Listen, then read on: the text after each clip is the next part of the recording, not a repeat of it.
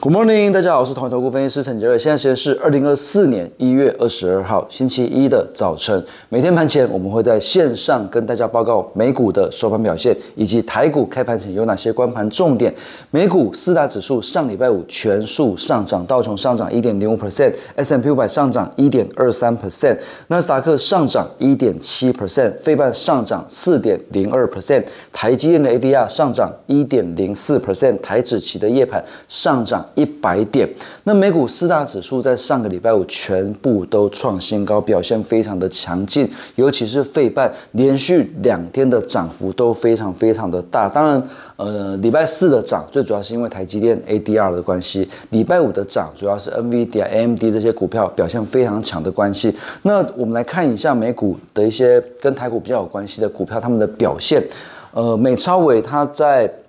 礼拜五白天的时候，其实盘后涨涨了七八 percent 左右，所以带动台股的 AI 组装的股票表现得非常的强。可是，在上礼拜五。呃，美超伟涨了三十五点九趴，这个涨势非常的惊人，所以 AI 组装的部分应该在最近来讲，应该是蛮有机会可以获得市场投资人的一个青睐。那其他像 Marvell 涨了四点二一 percent，所以 IP 西日材 ASIC 晶片的部分也是盘面上的一个重点。那微软涨了一点二二 percent，NVIDIA 涨了四点一七 percent，AMD 涨了七点一一 percent，这三只最主要的 AI 的股票都是创新高，所以最近来讲，当然 AI 组装。IPC 之材相关的一些股票都是盘面上的一个重点。那台股其实上礼拜的一个筹码非常的奇妙，因为上礼拜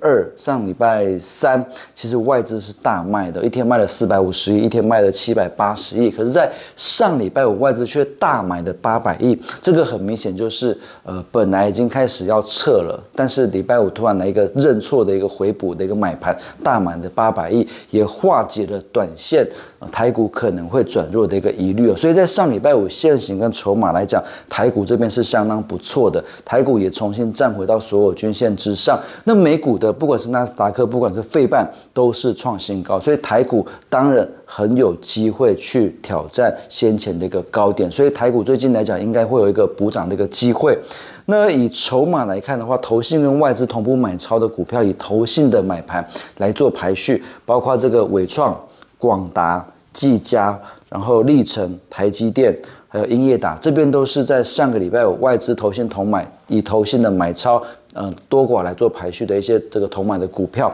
那所以很明显，几乎清一色都是在 AI。当然，台积电也算是 AI 的股票，清一色都是在 AI 的部分，尤其是在 AI 组装。AI 组装其实已经沉寂的将近半年，非常的久。那很明显，在上礼拜我整个买盘全部回来，所以伟创、广达、技嘉这个都是目前盘面上的一个指标股。那这礼拜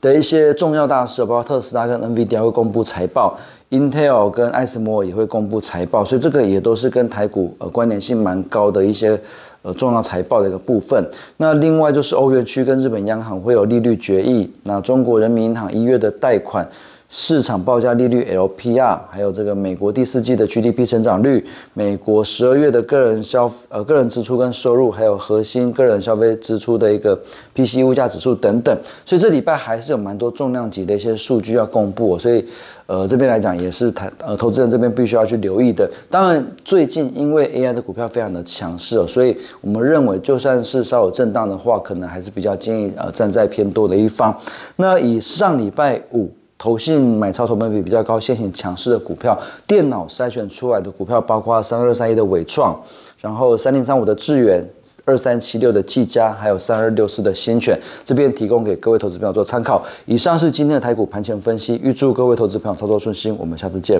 本公司与所推介分析之个别有价证券无不当之财务利益关系，本节目资料仅供参考，投资人应独立判断、审慎评估并自负风险。